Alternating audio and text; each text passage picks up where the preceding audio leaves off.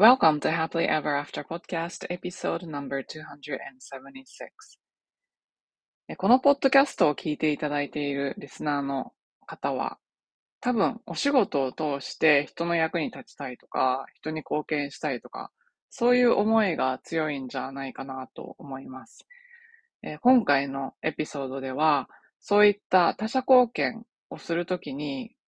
まあ、必要要件というか、自分を犠牲にすることなしに他の人の役に立つ。そしてそれを継続していくっていうときに必要なもの、それをする前に必要なものですね。土台となるものなんですけれども、についてお話をしています。何か人の役に立ちたいなと思っても、えっ、ー、と、無理をしたりとか、自分が犠牲になっちゃったりすると、やっぱりなかなか続かないばかりか、役に立ちたいと思っている相手に対して、苦い思いを抱いてしまったりして逆効果になるので、まあ、ぜひそういうことを考えていらっしゃる方は、何か参考にしていただけたらなって思います。最後までお楽しみください。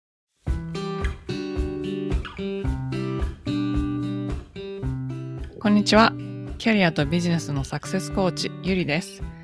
私は使命や人生の目的とつながって自分の人生を最大限に充実させたいと思う女性のお手伝いをしています。このポッドキャストは今もやもやしていたり今の状態にはある程度満足しているけれどもっと大きなこと次のレベルで何かできるんじゃないかなって思っている女性のヒントになればという思いで配信しています。私たちは一人一人素晴らしいギフトをもらってこの世に生まれてきました。そのギフトを生かすことによってパズルのピースみたいにこの世の中で自分なりの役割を果たすことができます。内面の世界を良くしていって充実させることで私たち一人一人が現実を変えていき周りの人、世界にもいい影響を与えていくことができます。ソロエピソードではコーチング、NLP、瞑想、マインドフルネス、ヒプノセラピーなどに基づいたマニアックな意識や自己啓発に関する話をしています。インタビューエピソードでは世界で活躍する女性のライフストーリーをお聞きしていろんな生き方、働き方、そして自己実現の仕方があるということをお伝えしています。このポッドキャストを聞いて一人でも多くの方が元気になったり前向きに行動できるようになると嬉しいです。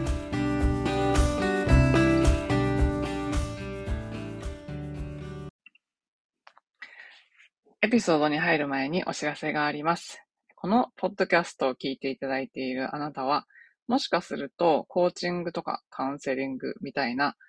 対人支援に興味があるかもしれません。または、コーチングの考え方とか理論とかを実際の人間関係に活かしていきたいなって思っているかもしれません。そんなあなたのために、5月に無料ワークショップをします。私のコーチングっていうのは、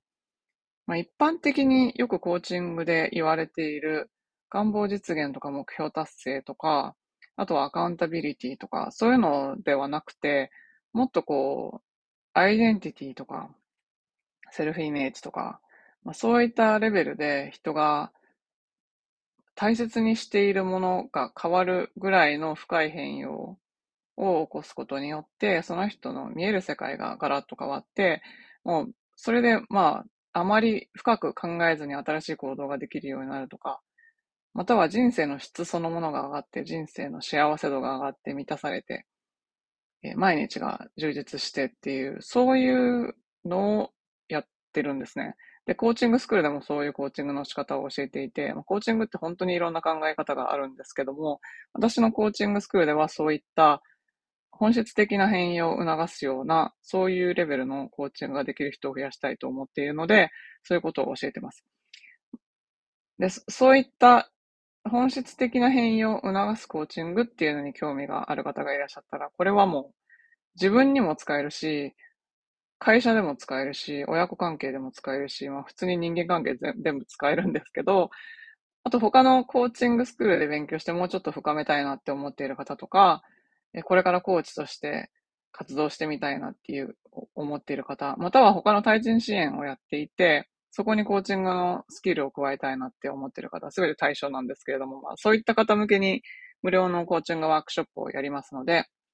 興味があったら、ショーノートのリンクから参加してください。日程は5月21日から25日まで、日本時間午後10時から11時の間です。そして、えー、ショーノートのリンクがなぜか見れない場合は、インスタグラムフォローしていただければ、そこのプロフィールからもリンクに飛べるようになっています。インスタのハンドルは、ゆりアンダーバー happily.ever.after えできるだけ多くの方のご参加をお待ちしております。こんにちは。キャリアとビジネスのサクセスコーチ、吉川ゆりです。えー、今日は、まあ、他者貢献についてお話をしていきたいと思うんですけど、まあ私ビジネスのコーチングをやっていたりとか、コーチングスクールを運営していたりとかして、自分が何らかの形で他の人の助けになったりとか、まあ他者貢献をして、それをお仕事にしていって、それでお金を得たいっていう方が、まあたくさん来られるんですけども、その中ですごく大事なって思うのが、その他者貢献っていうのは、ちょっと順番があるんですよね。順番があるんですよね。そのお話をしたいなと思いました。えっと、まずですね、他の人に貢献をすればするほど、まあ、それに、の、に見合った対価が来るので、まあ、たくさんの人に貢献している人は豊かになりますね。あの、大きい会社の、まあ、例えば、アマゾンの創業者とか、えっと、テスラ、テスラのイーロン・マスクさんとか、まあそう、そういう方とかを、ああの、ビル・ゲイツさんとかもそうなんですけど、たくさんの人の人生に、えっと、深い影響を与えれば与えるほど、このアマゾン、テスラ、えー、マイクロソフト、アップルとかは、あの、人の生活スタイルそのものを変えましたよね。そのレベルのすごい深く、深い変化とか深い変容プラス、それがたくさんの人に届けば届くほど、まあ、貢献度が上がるので、それでお金がいっぱい入ってくるっていう構図ですよね。なので、まあ、世の中のいろんな職業を見てたらわかると思うんですけど、こう、ローカルで少しの人に対して何かを、の変化を起こしている人と、グローバルでたくさんの人に深い変化を起こしている人とではやっぱり豊かさのレベルが違うんです。これがもうあの、ビジネスで成功するかしないか、自分の望むレベルの収入を得られるかどうかの、あの、これを決定づける考え方なんですけど、で、そしたら、まあ、大きいビジネスをしたいと思ったら、深くて、深い貢献で、かつ多くの人に届ければいいんですけど、それをするときに、まあ、特に対人支援でやろうと思ったときに、一番最初にやらなきゃいけないのは、まず自分の、をしっかりさせることですね。自分の内側を整えることです。まあ当たり前と言っては当たり前なんですけど そうそう。自分が整ってないとやっぱできないですからね。なんですけど、なんでかっていう話をするとですね。えっと、イメージしてほしいんですけど、まあ木をイメージしてください。で、まあ木っていうのは根っこがあって、幹があって、枝があって葉っぱがあって、っていう感じの構造ですよね。で、その根っこと幹の部分があなた自身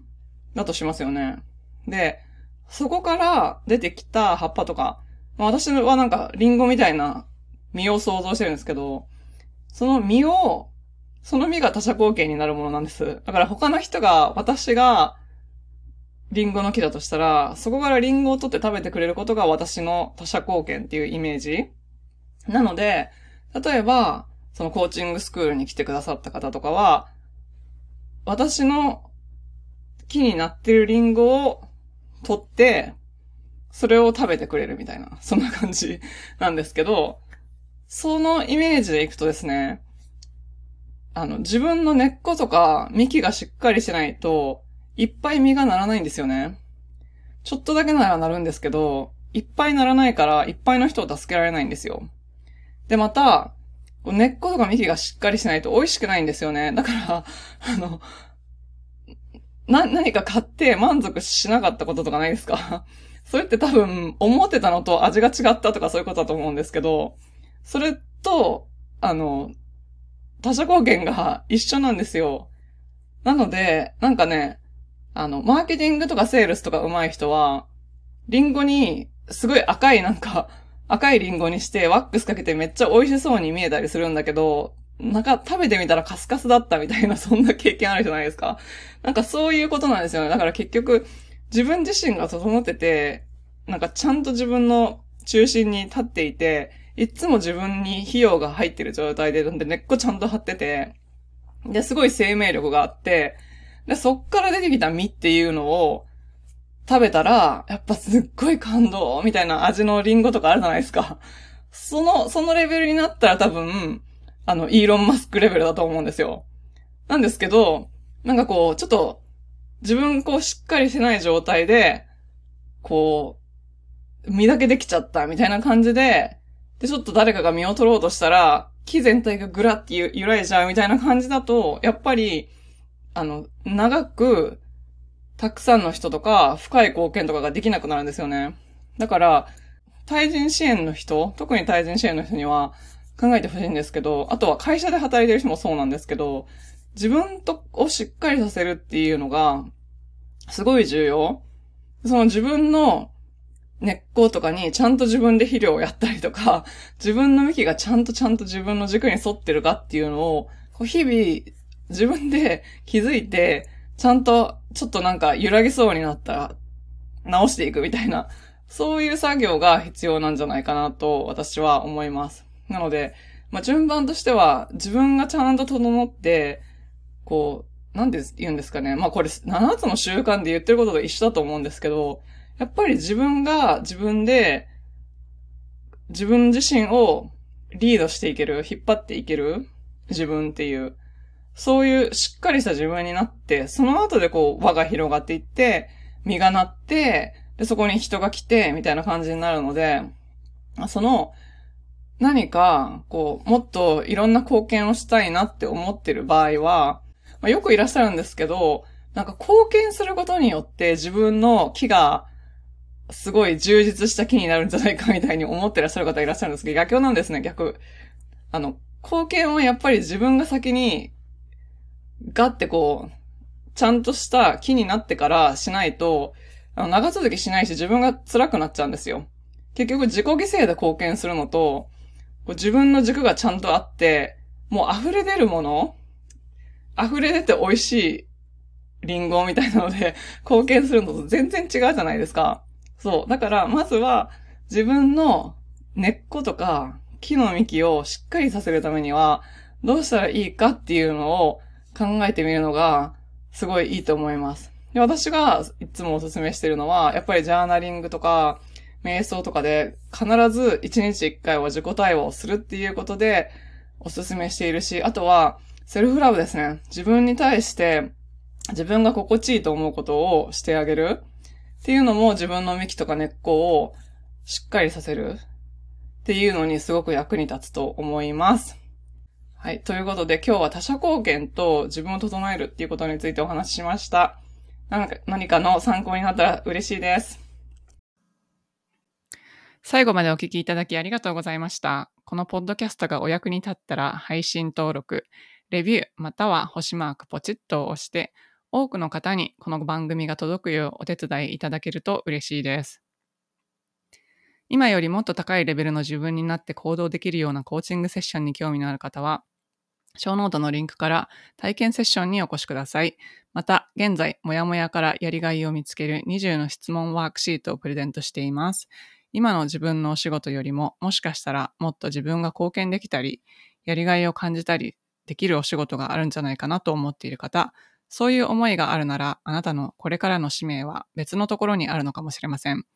そのヒントを見つけるために、ぜひワークブックをご活用ください。プレゼントを受け取るリンクもショーノートにあるので、チェックしてみてくださいね。